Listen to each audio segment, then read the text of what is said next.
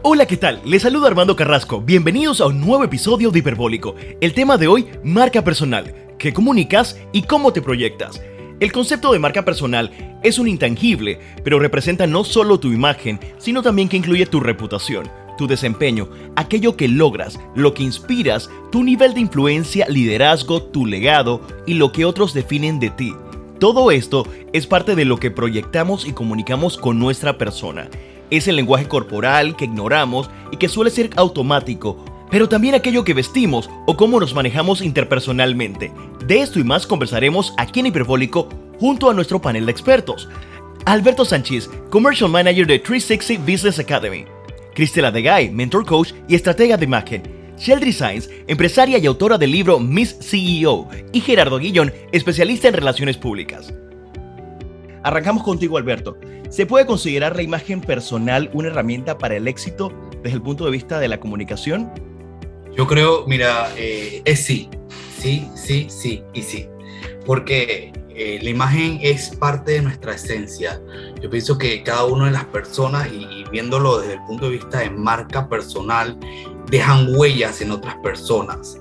Eh, cada uno de nosotros deja ese granito de arena en cada, en cada persona con la cual vamos caminando en, en, nuestra trayectoria, siempre nos encontramos diferentes tipos de personas. Entonces, básicamente influimos y yo creo que cada uno de nosotros hemos tenido la influencia de algún, algún líder, alguna persona, algún mentor, algún amigo para poder desarrollar esa imagen personal.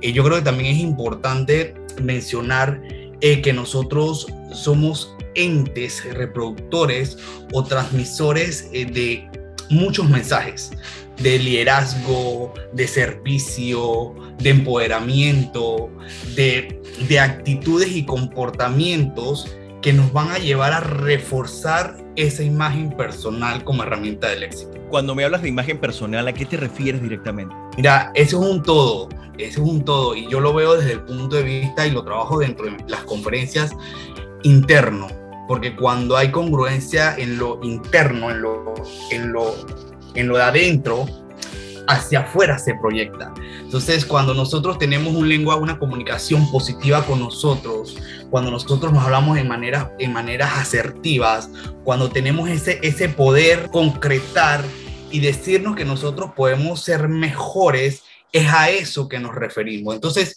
yo siempre parto que lo de adentro, cuando tienes una, una comunicación positiva, una, una actitud positiva, eh, un lenguaje de comunicación asertivo, todo eso se transmite en el exterior y eso va a ser un complemento para todo lo que vemos afuera, cómo tú te proyectas en, en, una reunión, cómo tú te proyectas con amigos, cómo tú te proyectas con tu jefe, cómo tú te proyectas con tu entorno, va a ser parte de lo que llevas adentro. Y yo creo que algo muy importante mencionarlo en ese sentido es que hoy en día eh, muchas veces hemos hablado de misión y de la visión y todo este tema, ¿no? Pero hoy en día básicamente nos centramos en un propósito.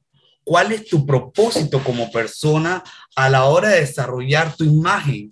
Hoy en día tenemos que, yo te aseguro que Shelly tiene un propósito, Cristela tiene un propósito, Gerardo tiene un propósito, y así inconscientemente, porque una, a veces no lo sabemos, a veces ni siquiera lo tenemos visto, a veces ni siquiera lo tenemos escrito. Entonces, cuando tú tienes un, propósito y te pones a analizar y te pones a preguntarte, ¿cuál es mi propósito? Dentro de este entorno, dentro de la vida, así mismo va a ir reforzando tu imagen personal hacia otras personas. Acabas de tocar varios puntos que quiero dejar como en allí, el tema de la comunicación en positivo y también de construir un poco ese tema del lenguaje. Y me voy a cruzar un poco a Sheldry. Cuando hablamos de marca personal desde tu perspectiva, ¿cómo lo ves tú? Bueno, para mí la marca personal es cómo los demás nos perciben. Eh, yo creo que hoy en día con las redes sociales, más que nunca, es muy importante que todos por igual trabajemos en nuestra marca personal, porque es una excelente oportunidad para crecer profesionalmente, ya sea para apalancar el producto que vendes, para ofrecer un servicio e incluso para escalar dentro del mundo profesional en una empresa. Y muchas veces marca personal se ve como algo aparte, solamente para emprendedores o para independientes pero yo considero que todos por igual tenemos una imagen que mantener y una marca personal. Por eso es que la gente asciende, por eso es que se los roban de los trabajos, eh, o por eso es que se renuncian de su trabajo y hacen su propia empresa. Entonces, para mí es, es una gran oportunidad. Hoy más que nunca con las redes sociales se ha abierto una puerta de oportunidades para todas las personas, para que comuniquen su marca personal, para que se sepan proyectar. Y estoy muy de acuerdo con Alberto con el, propósito, que va ligado al para qué haces lo que haces. Tu propósito es el para qué. ¿Para qué haces lo que haces? De hecho, yo estuve dando una conferencia hace unos días a las candidatas de Señorita Panamá y les decía, no es lo mismo llegar a la entrevista y decir, eh, hola, yo soy Sheldry Saez y soy life coach, por decir algo, o decir, hola, soy Sheldry Saez y yo inspiro a mujeres a organizarse para su proyecto de vida. Entonces, es distintas formas de plasmarlo eh, y definitivamente usando las palabras, trabajando en tu imagen, cómo te conduces, generas un impacto en los demás. Yo he trabajado en mi marca personal toda mi vida, siempre he sido independiente eh, y, honestamente apuesto totalmente a eso, sobre todo para el público femenino, que es mi, mi, público principal, para todas esas mujeres empoderadas que quieren ejercer todos los roles. La mujer, eh, al ser mamá, por supuesto que tiene esta disyuntiva de que, ay, quiero estar en casa, trabajar desde casa para estar con mi hijo, y tu marca personal te permite hacerlo. Entonces, para mí, sobre todo, para la mujer, es una, una herramienta eh, definitivamente de éxito para cumplir con todo y hacerlo bien. Cristela, ¿cómo construimos esta marca personal? Creo que todo lo que han dicho, bueno, estoy segura que todo lo que han dicho, la base está en el, en el autoconocimiento, porque es imposible hacer una marca personal si tú no te conoces, si tú no sabes quién eres, si no sabes hacia dónde quieres ir. Entonces creo que partiendo desde ahí, el autoconocimiento es clave para una marca personal exitosa. Porque, ojo, todos tenemos una marca, todos podemos tener una marca personal, de hecho, todos somos únicos, incluso los gemelos idénticos tienen huellas digitales diferentes, o sea, todos los seres humanos somos únicos. Y ya partiendo de lo únicos que somos, se pudiese decir que todos pudiésemos tener una marca personal y es totalmente así. Más no todo el mundo la gestiona. Más todo, no, no todo el mundo sabe que pueden hacerlo porque piensan que es algo para celebridades, piensan que es algo que no lo puedes tener porque simplemente eso es para gente famosa, pero ¿por qué? ¿Yo para qué quiero eso? O sea, yo no tengo, no, no quiero mostrarme o, no quiero que nadie sepa de mí. Muchas personas están en esa posición porque me pasa todos los días eh, trabajando imagen eh, personal y toda la parte de imagen estratégica. Hay muchas mujeres que me dicen, no me quiero mostrar, yo no quiero ser una marca personal. Entonces uno se queda como que, wow, qué interesante, porque de hecho ya tú eres un ser único. ¿Por qué no mostrar esa originalidad o esa diferenciación al mundo entero? Porque tienes mucho que ofrecer y yo estoy segura que todos tenemos un propósito en la vida, pero como lo decía Alberto, muchos no sabemos eh, cuál es posiblemente, porque nunca nos hemos puesto realmente a pensar en ello. Y ahí caigo nuevamente, todo está o todo arranca del autoconocimiento, arranca de la autoestima y ahí viene la parte interna que hablaba Alberto. Sí, totalmente. Porque esa es la base de una marca personal poderosa. Es que se conozca, que sepa cuál es su área pública, que sepa cuál es esa área oculta, eh, que incluso tenga conocimiento de que existe un área ciega, que es lo que los demás ven de ella, que no sabe ella que existe realmente, y hay una área siempre desconocida, y esto, es, esto está escrito, se llama la ventana Yohari, que está basado justamente en cómo una marca personal está basada. Estela, me acabas de sacar la palabra de la boca y la ventana de Yohari es un ejercicio que de hecho nosotros lo realizamos para los líderes porque es un poquito de ver ese, esa, ese espejo, ese espejo de cómo la persona puede ser mejor, cómo sacar esa parte inconsciente, porque a veces es, es que no, no es que no lo sepa, es que lo sé, pero tengo miedo mis miedos hablan más que, que mi propia persona en, en decir yo puedo salir adelante, yo puedo ser una marca personal, yo soy una marca personal.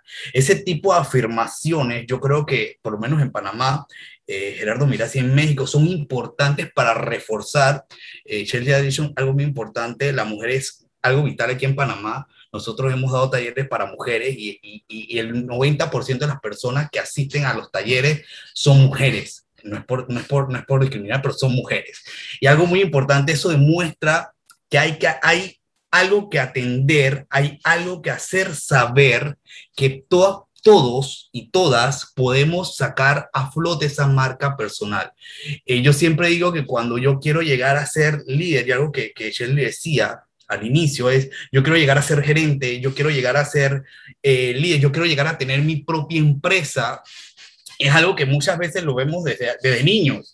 Esto es algo que está dentro de nuestro ADN y voy a ir un poquito más profundo en cada uno de nuestro ADN porque esto es algo que nosotros inconscientemente venimos realizando en el transcurso de los años y venimos creciendo. Con el pasar del tiempo eso se va como ocultando, pero después eso no va a estar oculto, eso va a estar ahí tapado, pero llegará un momento en que tú dices, espérate, espérate, espérate, espérate. Yo quiero realizarlo, yo quiero empezar a hacerlo, pero ¿cómo inicio a hacerlo? Esa parte es la que más nos cuesta. ¿Por dónde empiezo? ¿Por dónde voy? ¿Cómo cuido mi imagen? ¿Cómo, cómo muestro una esencia de mí? ¿Cómo dejo huellas en las personas? Yo creo que a todos eh, en algún momento nos hemos pasado, incluso a mí dentro del, rol que tengo, que, que, hago, que es la parte comercial de una empresa de, de capacitación, es cuál es mi esencia. Y mi esencia y mi propósito es ver crecer a otras personas.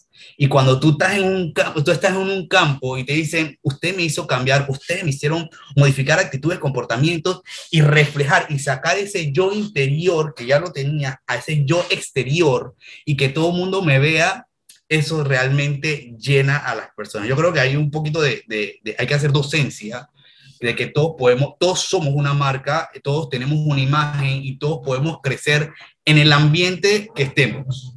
Mira que lo único... No necesariamente tiene que estar una gran corporación. Lo único común que tenemos todos los seres humanos, y siempre se los digo a las personas cuando tengo la oportunidad, es una imagen. Es lo único. Después de la vida, es una imagen, incluso hasta los muertos la tienen. Entonces es, es, muy poderoso porque a veces dicen, no, la imagen es algo totalmente superficial o es algo que realmente frívolo. Para nada, la imagen es todo. O sea, literalmente somos una imagen.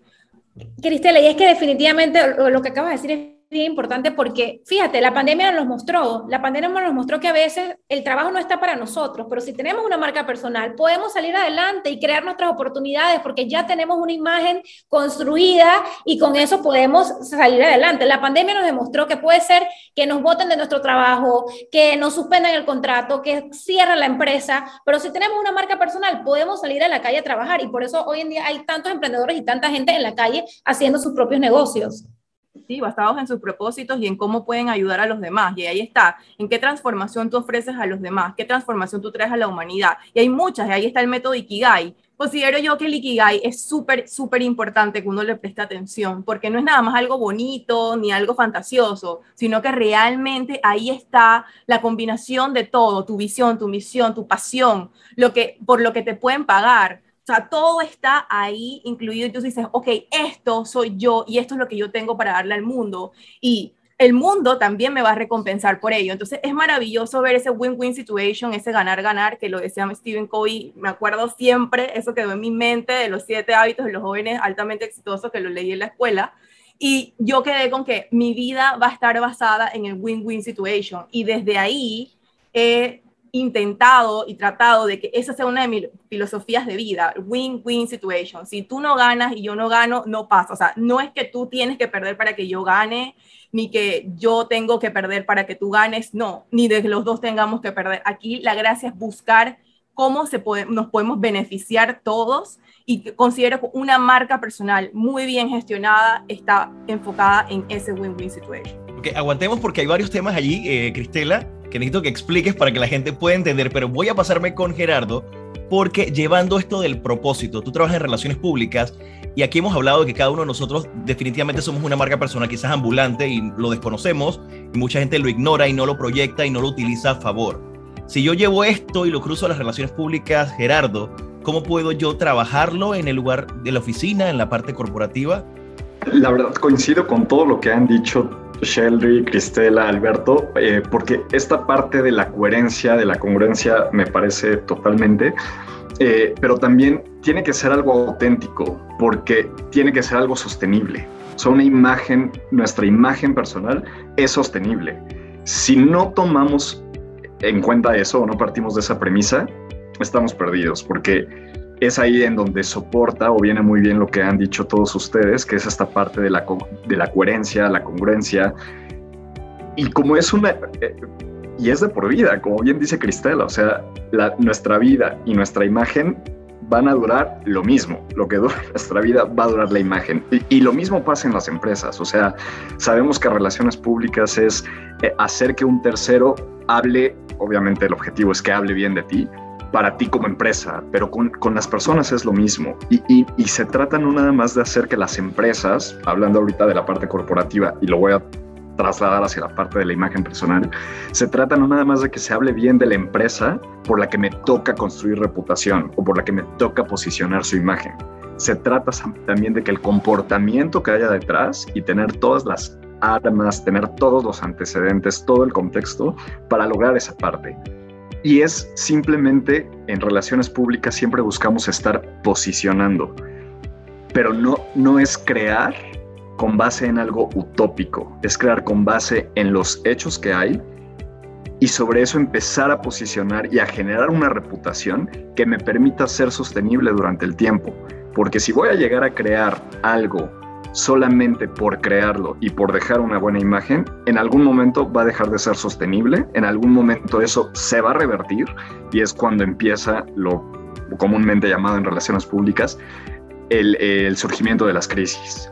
Y es entonces cuando una crisis te tumba. Y hay empresas, y tenemos varios ejemplos, de empresas que no se pudieron recuperar de las crisis porque precisamente no tenían una imagen que pudiera ser sostenible. Y lo mismo pasa con nosotros, con las personas, eh, como, como lo han dicho todos ustedes. Desde, y me tocó eh, hace no mucho platicar en, un foro que era dirigido para jóvenes sobre este tema de imagen personal, y para aquellos jóvenes que buscan ingresar al mercado laboral. Y es lo mismo, o sea, porque es nuestro legado. Finalmente con la imagen vamos a dejar un legado y es lo que vamos a hacer que todos los demás hablen y digan de nosotros y cómo nos están percibiendo y todo eso que se va a estar diciendo y que se empieza a hacer el de boca en boca, como en relaciones públicas lo conocemos, y hacer que los terceros hablen de ti, es un legado que tú no vas a poder, ya va a llegar un punto en el que si no es coherente, si no es congruente, y como decía Alberto también, si no viene desde adentro o a raíz de todo este autoconocimiento, no va a ser sostenible. Y, como, como se, lo, lo decimos en el lenguaje de las personas, cuando empiezas a detectar que alguien es falso, es cuando empiezas a tener problemas con, tu tema de imagen, ¿no? Entonces puedes manejar la imagen que cada uno de nosotros queramos, porque no tenemos que cambiar ni nuestra personalidad ni ocultarla, no tenemos que dejar de lado nuestro estilo. Y, yo platicaba mucho eso con estos, eh, en este foro para jóvenes, ¿no? Y, les decía, a ver, si a ti no te gusta usar zapatos, porque pasa ya mucho que, que no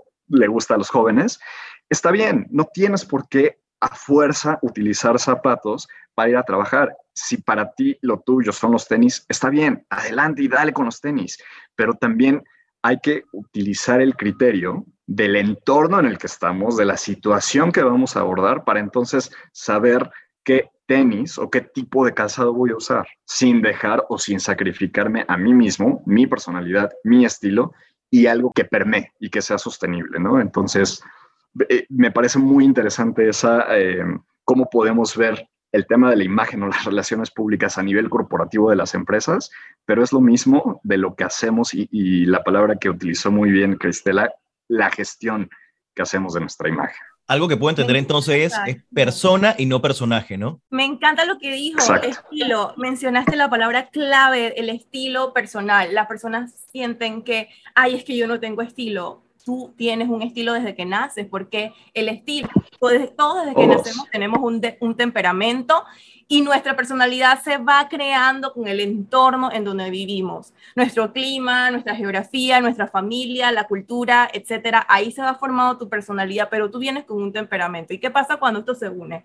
Uno tiene un estilo que sí, va cambiando con el estilo de vida que, lo, que, que va pasando en ti. Obviamente, una industria laboral de repente puede permear ese estilo que ya tú tienes, que esa es tu esencia, pero ahí entra la parte de la autenticidad. O sea, ¿quién soy yo? Y quién soy yo frente a todos. O sea, ¿soy la misma persona o tengo que desprenderme y hacer un personaje? Y ahí está la parte de la incongruencia. Y cuando yo soy incongruente, yo no puedo generar confianza. Porque la congruencia y la consistencia son las que originan la confianza en mí. Entonces, si yo, si yo no inspiro confianza, yo no soy una marca confiable. O sea, nadie va a comprar ni mi servicio, ni van a, ni van a creer lo que yo diga. Entonces, ahí también es muy, muy importante eso que dijiste. Y lo que estamos buscando todos realmente es trascender. La imagen es trascendente. Miren una Frida Kahlo. Ella murió hace muchos años, más de 50 años, y todavía al sol de hoy uno nada más ve una forma de Frida que ni siquiera tiene el rostro y tú dices, esa es Frida. O sea, las flores, o sea, hizo un signature look un signature style que era congruente con quien ella era, con su etapa, la etapa de la historia en donde vivía y creó tan fuerte esa historia, esa historia personal fue tan fuerte que la marca de en ese tiempo no existía la marca personal como tal. ¿ok?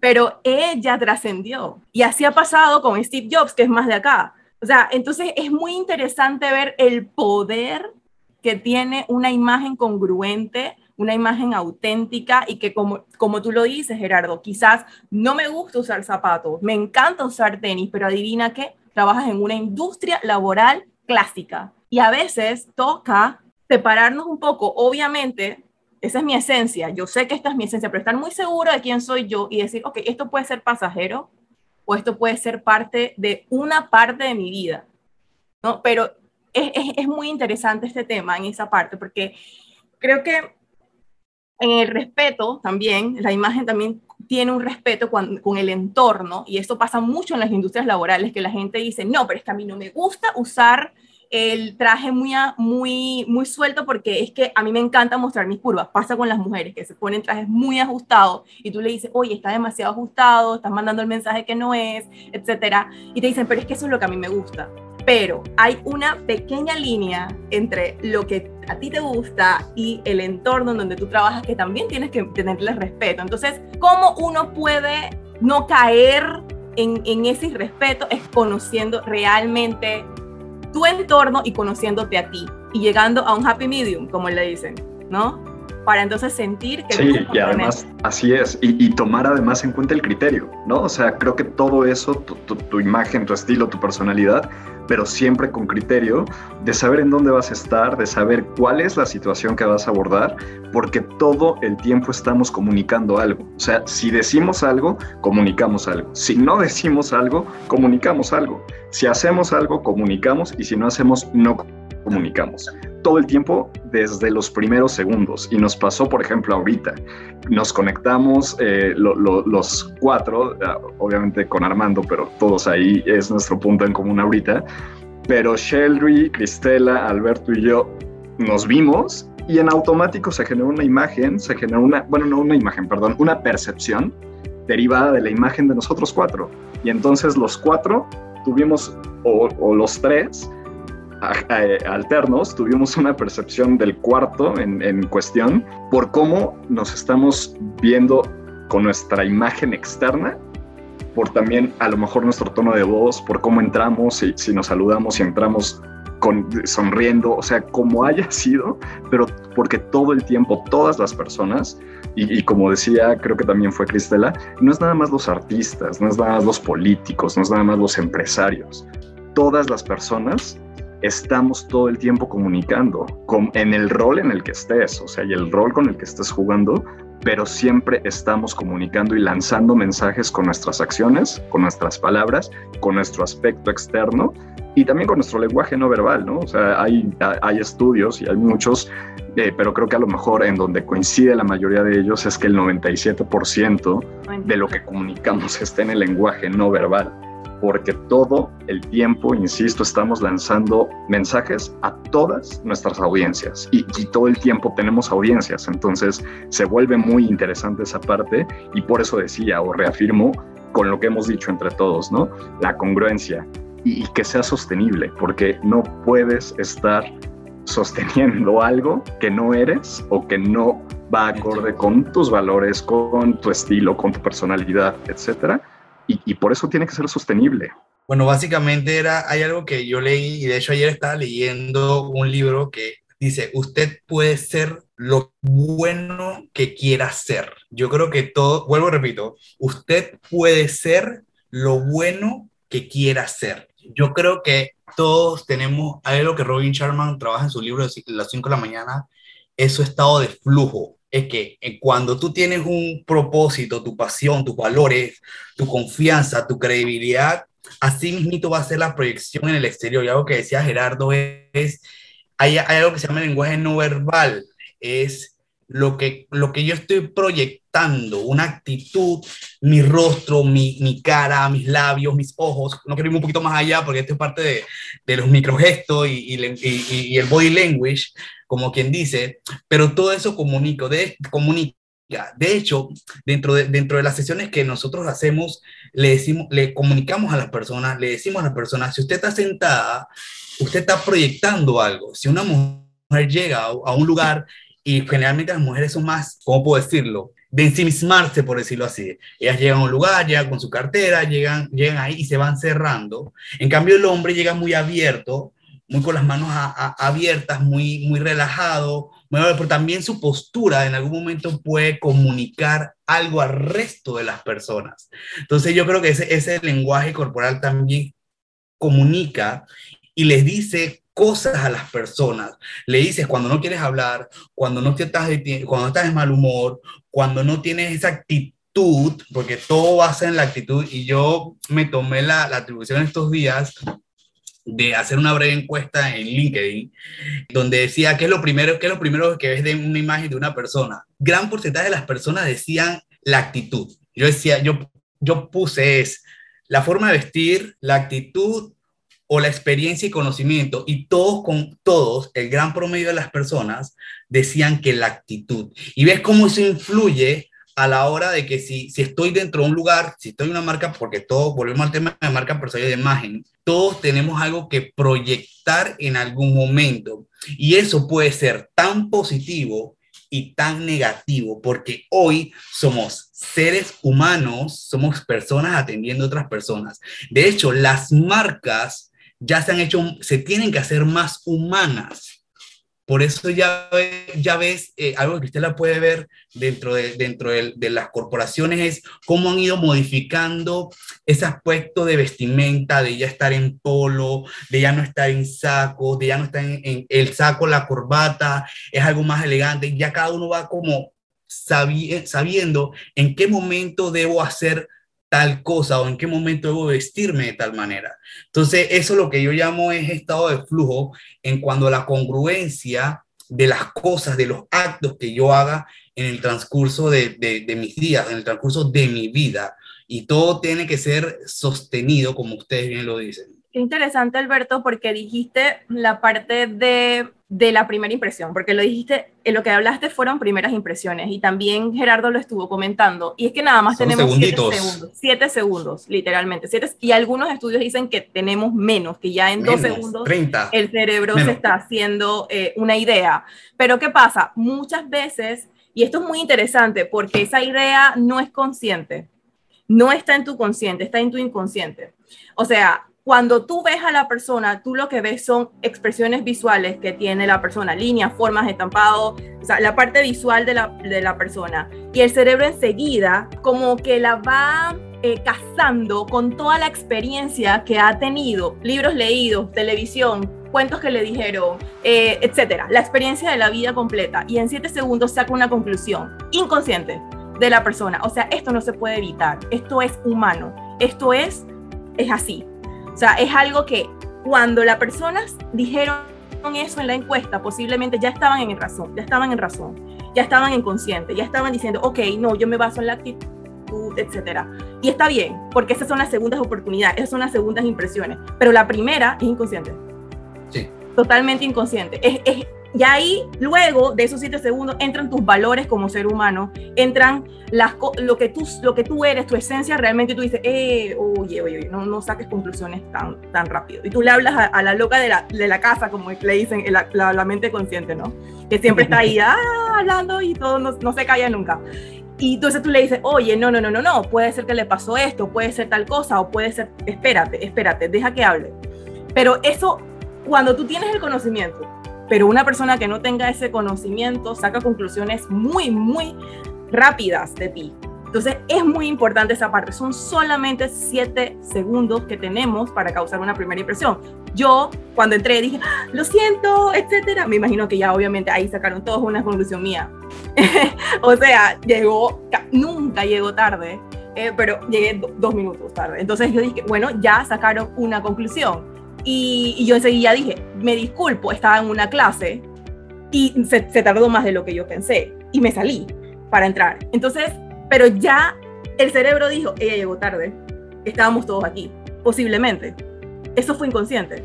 Entonces es interesante cómo el cerebro humano actúa, porque es que es normal, recordemos que el cerebro está para protegernos. Él está ahí todo el tiempo diciendo no cojas por ahí porque te va a poder pasar. Él es el que te salva de que no te quemes, de que no te atropelle un carro. Entonces cuando él coge un peligro o, siente que hay peligro o que esta persona no me gusta, él va a hacer esto. Y ahí entra entonces el 55% es lo visual, el 33% es la actitud, la parte del lenguaje no verbal y el 7% solamente es lo que la persona dice. Por eso es que cuando te presentas con alguien, hablas con la persona y luego a los 15, al, minuto le dices, espérate, discúlpame, ¿cómo fue que me dijiste que te llamabas? porque es que no le estabas prestando atención al inicio. Porque eso no era lo que realmente le interesaba a tu cerebro prestar la atención. Él te estaba era evaluando, estaba evaluando todo antes de. Entonces es muy interesante esa parte porque a veces por eso pasamos por, por, por desapercibir esa imagen y decimos, ay, no importa, me tienen que querer como soy, o lo que importa es lo de adentro. Y sí, ojo, una cosa no tiene que ver con la otra, lo de adentro y lo de afuera es igual de importante porque somos un ser completo y en tres dimensiones. Pero pero es interesante mostrarle esto y qué bueno que esto llegue a los oídos de muchas personas y se den cuenta de la importancia que tiene y que tiene muy poco tiempo para causar una primera impresión.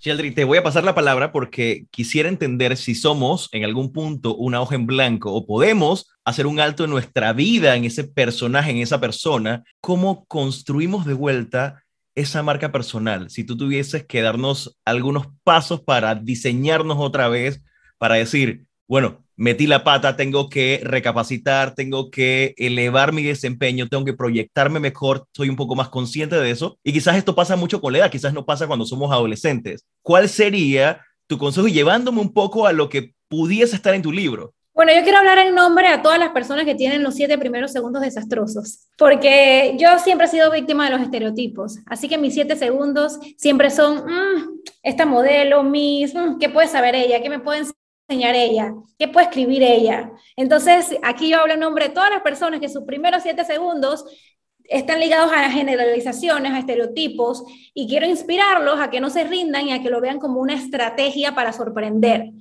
Yo supe desde que estuve en, Señorita Panamá que estos siete primeros segundos siempre iban a estar detrás de mí por gran parte de mi vida, así que mi reto es que los segundos que queden tengo que demostrar todo lo contrario, estratégicamente. Entonces, eso hace que haya una autoexigencia de prepararme, de estudiar, de leer, de dar la milla extra y sin duda alguna se puede lograr. Eh, yo me he diversificado toda la vida, me he reinventado muchas veces, he tenido que empezar desde cero muchas veces y todo se logra con una buena organización. El que me está escuchando ya me conoce, seguro se está riendo en estos momentos porque yo hablo de organización, pero 24/7. Yo soy fan número uno de la organización, es una herramienta de éxito y la persona que trabaje su marca personal o que quiere tener una marca personal exitosa tiene que organizarse y tiene que ser estratégico. Y la autenticidad es muy importante y la congruencia sí para ser feliz y porque, porque en algún momento te vas a equivocar y vas a fallar. Y si, y si no eres congruente, pues vas a quedar mal.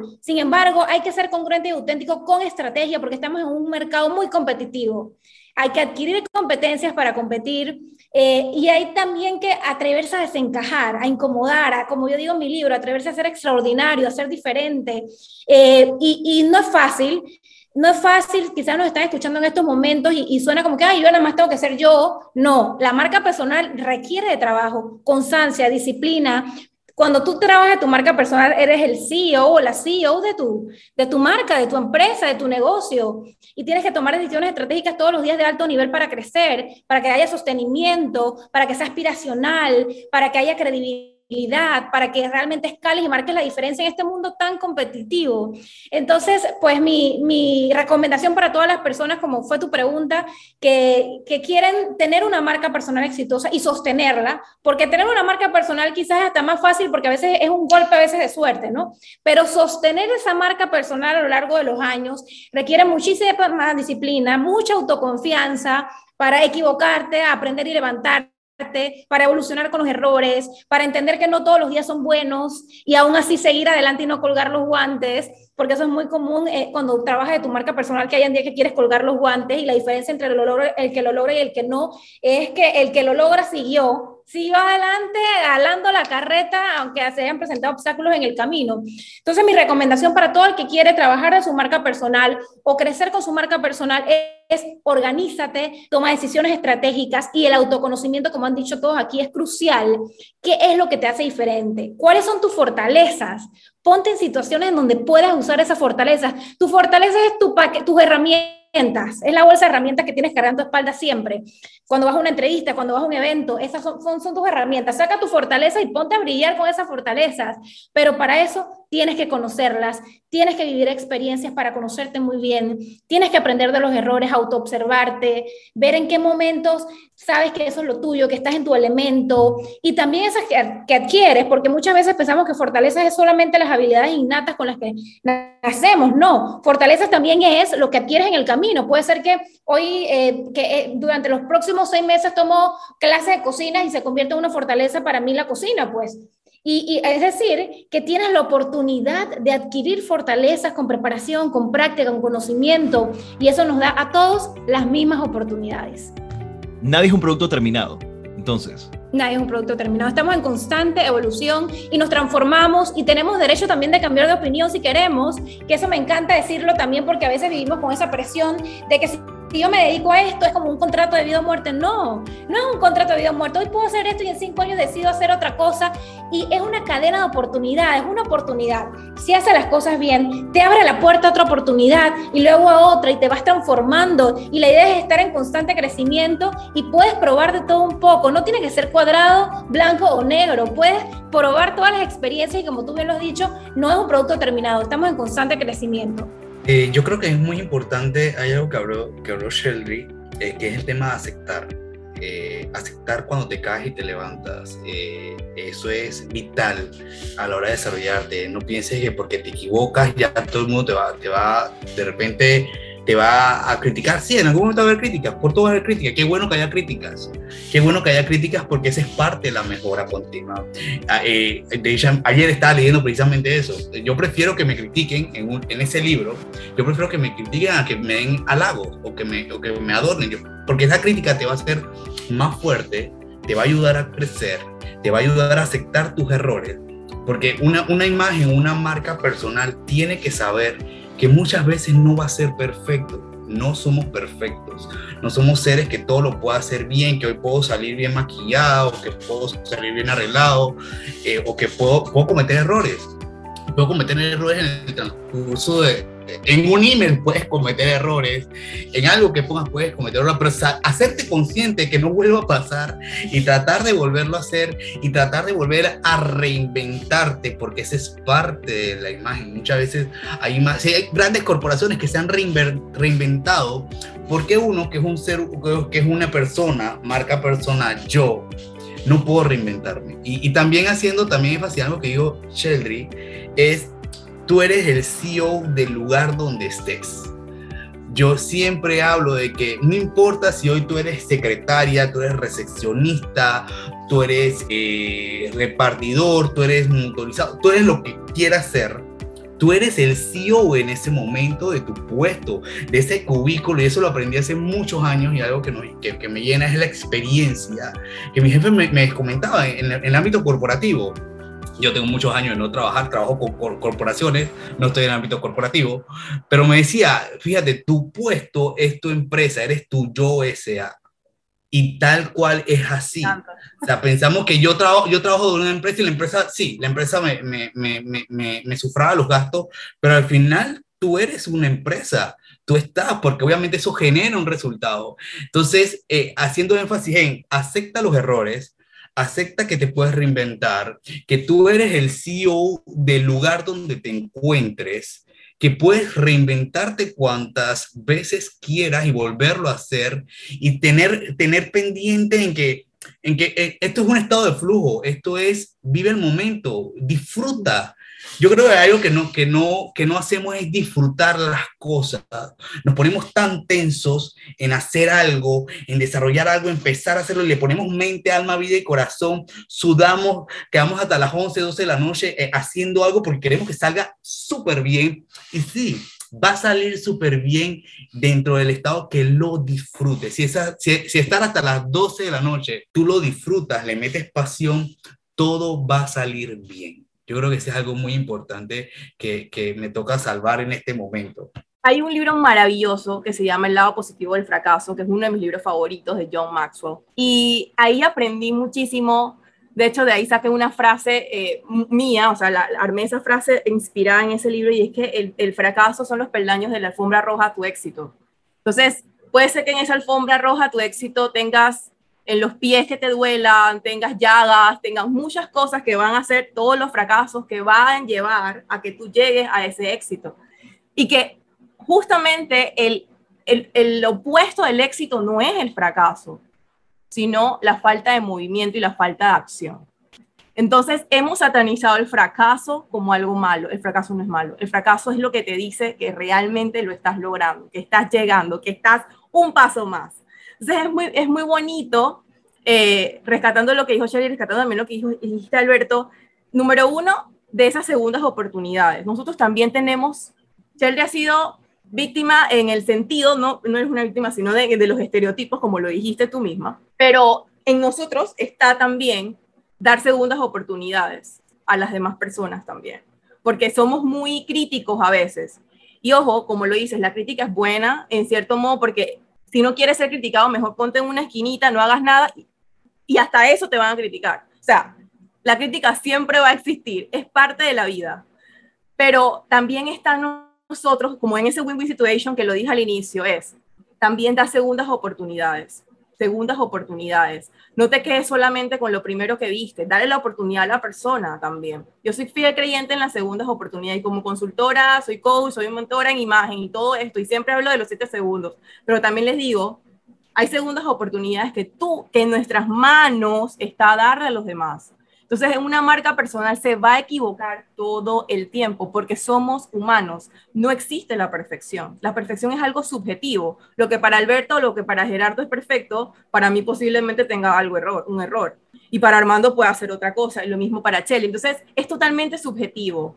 Y, y, y enfocarnos en eso, creo que podemos hacer un mejor ecosistema en toda la parte de de la parte de marca personal, que es un tema tan poderoso en estos momentos, y me encantó ese de que yo soy yo SA, yo SA, yo soy mi propia CEO, me encanta. Y, creo que, o sea, de, lo que están diciendo ahorita, a, mí me pasa que eh, en el trabajo, cuando tengo voceros que, que van, a, van a ir a algún foro, van a ir a dar alguna conferencia o algo así, eh, y me toca trabajar con ellos un poco a manera previa como para prepararlos y revisar este, mensajes, discursos, etcétera y, luego me pasa que sí me dicen, ay, es que, a ver, déjame ensayo una vez más porque estoy nervioso o porque me voy a poner nerviosa, o no sé.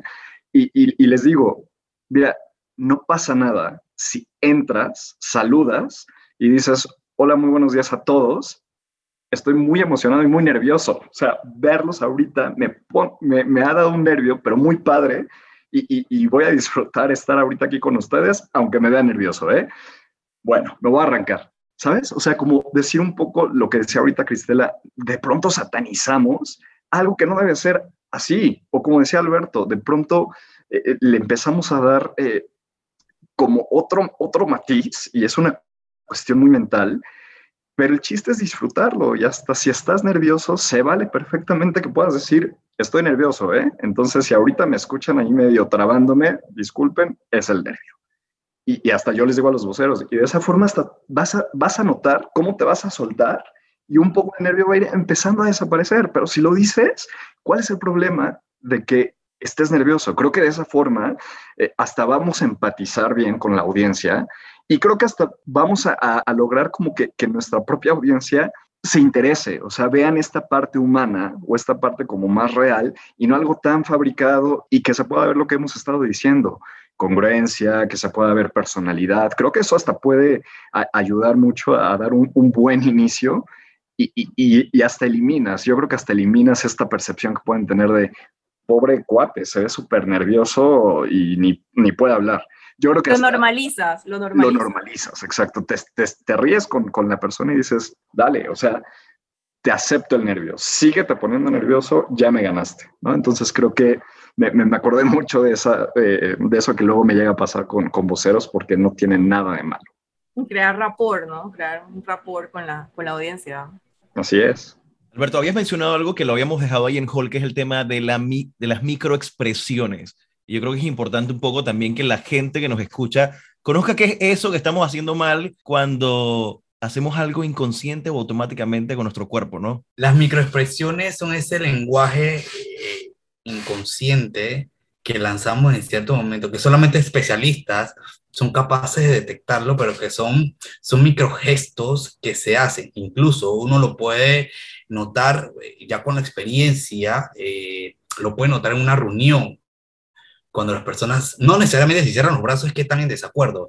Hay que ver posición, hay que ver eh, postura, hay que ver si está echando hacia adelante, eh, hay que ver eh, cómo está mirándote. En estos momentos todos tenemos sintonías, todos estamos sintonizados porque generalmente cual de los cuatro o cinco tenemos la, la, la cabeza inclinada. Entonces eso en algún momento refleja sintonía. Entonces es aprender a ver eso, ese pequeño lenguaje, esa pequeña frase, ese, ese pequeño gesto que hace la otra persona, hacer que, ojo, es algo de mucha práctica. De hecho, nosotros lo practicamos dentro de, dentro de, de los programas que realizamos. Es algo de mucha constancia, eh, de mucha gestión. No es que voy a hacer un taller, me van a decir cómo hago la conexión o el rapport, una palabra muy importante que, es la capacidad de hacer conexión con otras personas. Eh, esa palabra a mí me trae mucho de Yahoo y te voy a explicar porque eh, eh, en mi Panamá no la conocemos. Y es algo que todos debemos tener como claro cómo hacer rapport con otras personas, o basándolo bien en, en una palabra más singular, cómo empatizar con otras personas cómo tener empatía con otras personas. Entonces, yo creo que el lenguaje gestual son esos microgestos que uno debe hacerse consciente cómo realizarlo, cómo conectar, cómo ponerme de qué lado con X persona, o cuando estoy en una reunión, cómo hablarle, o cuando hay una situación un poco tensa, también cómo, cómo poder conectar con ella, pero es, es, algo, es algo que se tiene que hacer no forzado, es algo que es natural. Realmente es natural, porque cuando tú te sientas a ver con una persona, tú vas a ver cómo va fluyendo. Y cuando fluye una conversación como, está, como está fluyendo ahorita, tú te das cuenta que ese grado de conexión con todo. Entonces, es un tema que se puede trabajar. Aquí podemos hablar toda la noche de, de, de, micro, de microlenguaje corporal, microgestos. Hay un especialista eh, que conozco, muy amigo mío, que trabaja este tema, que está certificado.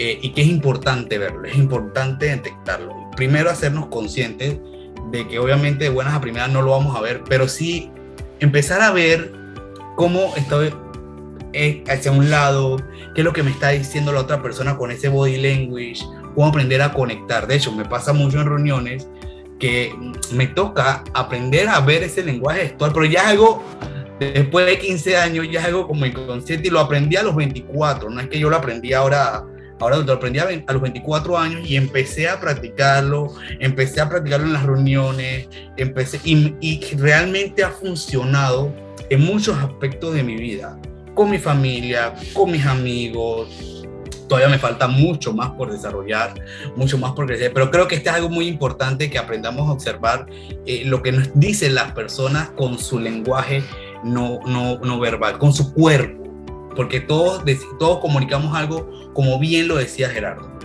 Alberto, sabes que eso también, para aportar, es algo científico, son neuronas espejo que tenemos todos los seres humanos, que cuando estamos en, en grupos, nosotros sin querer, o sea, sin, sin, sin conciencia, o sea, totalmente inconsciente, nosotros tendemos a hacer algún gesto en conjunto o por ejemplo, si la persona llega hablando muy alto, nosotros tendemos a subir la voz, o si lleva hablando muy bajito, nosotros vamos a bajar la voz, no de manera consciente, es algo inconsciente porque son las neuronas espejo. Entonces es muy bonito también saber que eso ya está en nosotros. Y ya tu ojo clínico lo ve obviamente porque está adiestrado, pero muchas personas pues no saben que esto, esto es ya algo intrínseco del ser humano.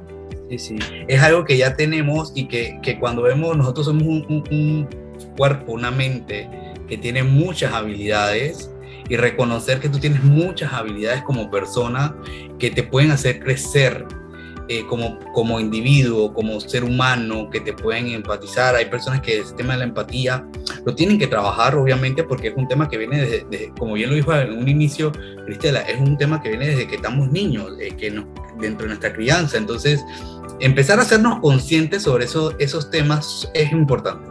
Es importante para poder reforzar nuestra imagen, para poder crecer más que en un lugar como persona, como persona, porque no importa, yo vuelvo y repito, no importa dónde estés, tú siempre eres un ser de crecimiento, eh, de constante evolución. Nosotros los seres humanos hemos evolucionado por muchos, muchos años y seguimos evolucionando eh, aunque uno no crea, yo no, yo, ninguno de nosotros somos los mismos de cuando éramos niños. Generalmente tal vez tengamos un rasgo, dos rasgos, tres rasgos parecidos, pero generalmente somos evoluciones. Y cuando llegamos a, los 80, que espero llegar a los 80, eh, tampoco somos igualitos. O sea, generalmente vamos a tener rasgos. Entonces eso te demuestra que si la vida o el, el cuerpo del ser humano está diseñado a evolucionar, ¿por qué no aprender a evolucionar nuestra mente o nuestra parte interna eh, que es importante. ¿no? Eso requiere mucho trabajo y le voy a pasar la palabra a Sheldry porque las mujeres en particular tienen un desafío mayor, eh, sobre todo en este tema de marca personal y ese, ese empoderamiento. Y quiero que nos cuentes un poquito esa construcción de ese libro, cómo nace Mi CEO, qué es lo que inspira, qué es lo que motiva, qué es lo que buscas tú detrás de este libro. Gracias Armando por, por el espacio para hablar también de este proyecto que me llena de mucha ilusión, que está recién lanzado y que pues tengo dos años trabajando en él, que aquí lo estoy mostrando a mis colegas. Mi CEO es un libro dedicado especialmente a todas esas mujeres empoderadas que quieren ser la CEO de sus metas personales y profesionales. Como dice el Luego, inspírate para convertirte en la directora ejecutiva de tu proyecto de vida. El proyecto de vida es lo que esperas de tu vida, son todas esas metas personales y profesionales que tienes. Y las invito con este libro a que se tomen en serio, a que le den importancia a sus proyectos. Las cosas van a llegar tan lejos dependiendo de la importancia que le das. Y definitivamente es una invitación a todas esas mujeres que quieren emprender, que quieren poner en marcha sus ideas, a que tomen acción, a que tomen las riendas, a que se muevan con independencia. La independencia es deliciosa, poder generar nuestros propios ingresos, poder sentirnos capaces y realizadas trabajando, poniéndonos al servicio del mundo, trabajando en equipo con, con los hombres. Y este libro también es para los Mr. CEO, que, que aquí tenemos tres en, esta sala, eh, porque hay muchos tips, muchas herramientas de organización, de marca personal, de emprendimiento de redes sociales. Yo tengo muchos años trabajando en mi marca personal con redes sociales y ahí cuento toda mi experiencia. Así que es un libro que combina muchas experiencias personales con muchas herramientas también que he aprendido a lo largo de mi carrera y ahora con mi reciente certificación de Life Coach también metí un poquito de eso. Así que nada, es, ya está disponible eh, a nivel nacional en las diferentes librerías, River Smith, El Hombre de la Mancha, Gran Morrison, a través de mi sitio web cheldrisaes.com con delivery a nivel nacional y aprovecho de una vez para mencionar mis cuentas de redes sociales para que estén al tanto de todos mis proyectos, arroba cheldrisaes y la de mi proyecto arroba inspirate latam. Eh, y quiero pues que a través de, de, mi libro también cambiarle la vida a muchas otras mujeres que, que me siguen también desde el concurso. Sheldry, si tuvieses, si tuvieses la oportunidad de darte a ti misma un consejo a la Sheldry de hace 15 años atrás. A ver, un consejo que le daría a la Sheldry de hace 15 años atrás, que no pierda el tiempo eh, en, con corazones rotos. Cuando somos jóvenes, las mujeres tenemos la tendencia de, de perder mucho tiempo en enfrascarnos en temas emocionales. Y aquí hay un capítulo muy especial que se llama Sobrevivir a un corazón roto, en donde cuento mi experiencia en donde, y en donde cuento muchas herramientas y tips. También no soy psicóloga, pero soy una mujer como cualquier otra que también tiene sus batallas. Y aquí cuento cómo he podido trabajar en mi autoconfianza, en mi autoestima y poder moverme con independencia eh, y, y tener esa inteligencia emocional para sobrepasar todos esos retos, que no solamente son retos en el día a día, sino los retos emocionales que muchas veces nos tumban.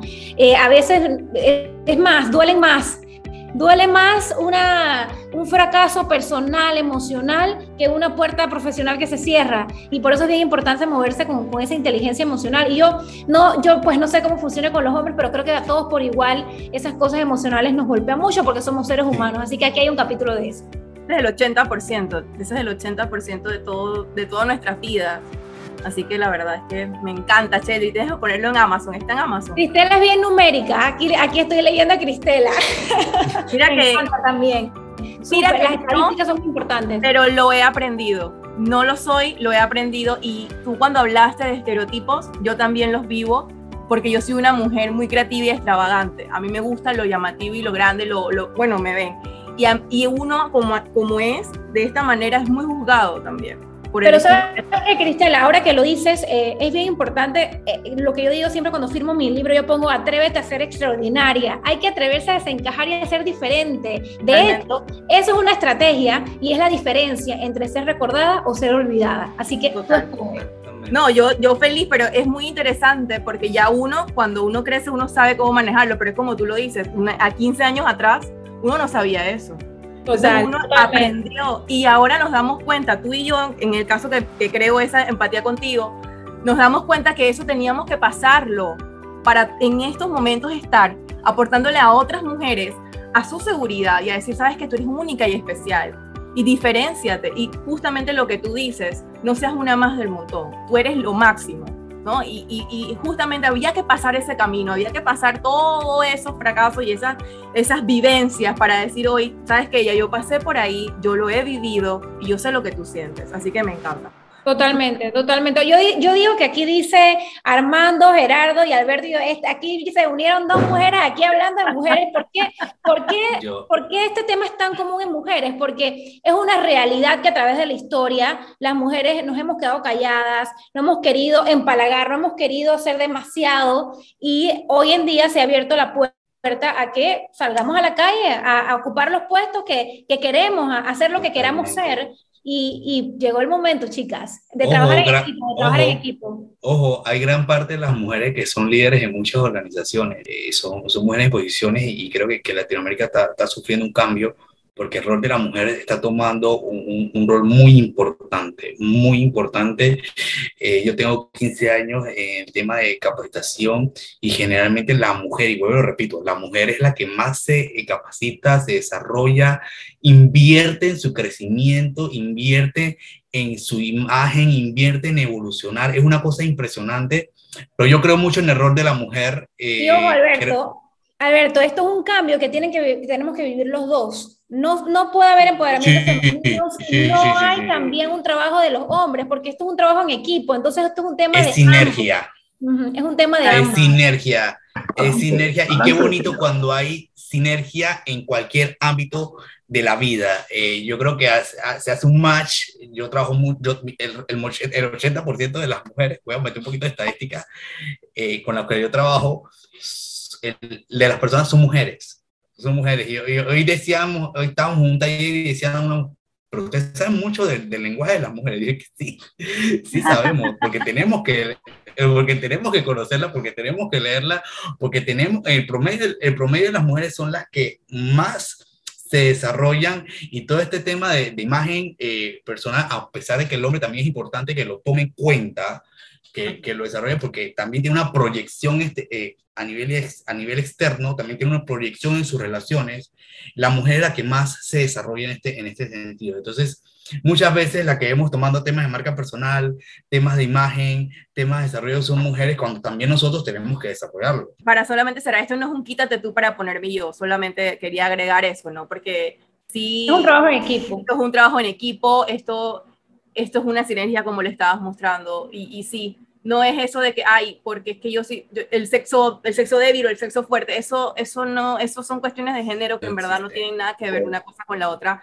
Y creo que estos espacios que estamos teniendo en estos momentos aportan muchísimo a cerrar esa, esa brecha tan, tan fuerte que tiene la sociedad de que porque tú eres mujer eres menos, o porque tú eres mujer eres débil, o que hay que un hombre le digan que, ay, eso es de mujer, porque, ¿y por qué eso es de mujer? Porque, es que eso, porque es que eso es una porquería y eso es de mujer. Y tú dices, pero espérate, nosotras las mujeres no somos una porquería, nosotras las mujeres no somos menos. Entonces es una cuestión de equipo, como lo decía Shelly, esto es un trabajo en equipo, porque si no, no funciona la sociedad. Y es, que, y es que las mujeres somos la mitad de la población, tenemos que trabajar en equipo y llevarnos bien, porque en donde nos pongamos a pelear aquí, quién es más, quién es menos, bueno, aquí nos vamos a estancar y no vamos a llegar a ningún lado. Así que necesitamos aquí los dos, exacto. Necesitamos, y ahí, ahí, en ese momento en que entendemos que nos necesitamos ambos para convivir y estar en paz, ahí va a haber un gran cambio. Hemos visto una cantidad de cosas, el tema del autoconocimiento, el tema del propósito, el tema de estar consciente, el tema de esa evolución continua y constante, el tema de esa homogeneidad de género, al final somos seres humanos, aparte de ser hombres y mujeres, y eso nos da la oportunidad de seguir trabajando, seguir evolucionando y de no ser un producto terminado en el camino. Entonces, Alberto, te voy a dar la palabra por si se nos ha quedado algo desde tu área de experiencia por el tema de marca personal. Para, para ir cerrando, es creer en uno mismo, creer en ti, apostar a ti, eh, saber que eres un ser que puede desarrollar múltiples cosas y puedes seguir creciendo y no quedarnos en, el, en nuestra zona de confort, siempre salirte o incomodarte cuando ves que todo está como bien en flujo, oye, espérate, vamos a hacer, como dice Shelby, vamos a hacer eso que nos, nos empuje a diversificarnos para ser mejores, porque en la diversificación está el crecimiento del ser humano. Señor Gerardo, agradecerte de entrada la invitación. Me, ha encantado conocerlos a todos ustedes y platicar con ustedes. Y bueno, retomar la, la, parte de que la imagen personal, no hay imagen personal buena ni hay imagen personal mala. O sea, simplemente la imagen personal yo creo que debe de ser eh, auténtica, debe de ser congruente. E insisto en esta parte que para mí me parece eh, de, de lo más destacado, lo que siempre busco, sostenible. ¿no? Y, eh, perdón, ya lo mencionamos, pero lo voy a traer ahorita como mi última intervención. Me encantó la, la reflexión que hizo Shelby de somos los CEOs de nuestra propia imagen, ¿no? O de nuestra propia empresa. Y, creo que eso es un muy buen em, mindset que podemos tener todos, un chip que, que, que, al asumirlo, porque eso es importante también en la imagen, asumir las cosas, eh, nos, nos puede llevar y nos puede abrir por un camino que en verdad sea un legado y que veamos la imagen como ese legado que cada uno de nosotros eh, vamos a estar dejando. Cris. Bueno, en nuestras diferencias están nuestras fortalezas y yo esa es una frase que la amo porque justamente eso que te hace diferente es lo que te hace grande, lo que te hace maravilloso. Así que ponle más atención a eso y si no sabes qué es, hazte preguntas. Pregúntate todos los días, y en, eso reside el, proceso de coaching. Preguntar, preguntar, preguntar. Pregúntate tú.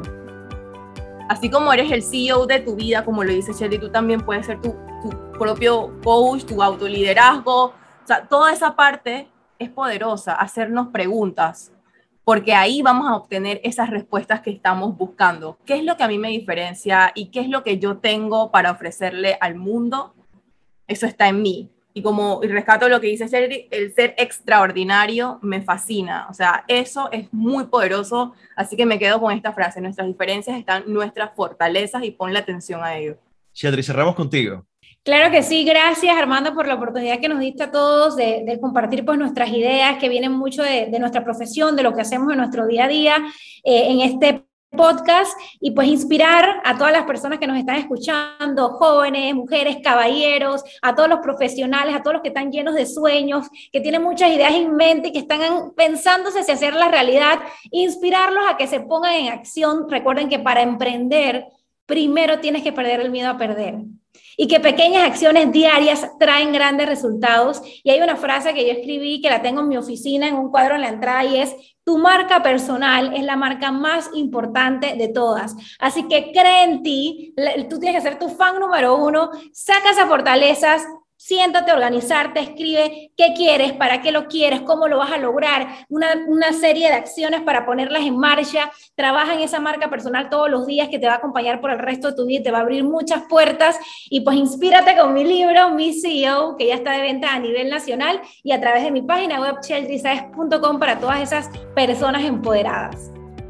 Muchísimas gracias a nuestro panel de expertos, Cristela de Gay, Sheldry Saez, Alberto Sanchís y desde México, Gerardo Aguillón. Antes de cerrar, dos frases del gran Tom Peters del libro The Brand Called You. La única manera de diferenciarnos como profesionales en un mundo cada vez más competitivo es manejando nuestra carrera como las grandes empresas manejan las marcas de sus productos. De Tom Peters también la frase, las grandes compañías entienden la importancia de la marca. Hoy, en la era de las personas, tú debes ser tu propia marca. Así nos despedimos de este episodio de Hiperbólico, marca personal, que comunicas y cómo te proyectas. Recuerda que puedes escuchar todos los episodios de Hiperbólico en el Spotify de Metcon Radio. Armando Carrasco se despide, hasta la próxima.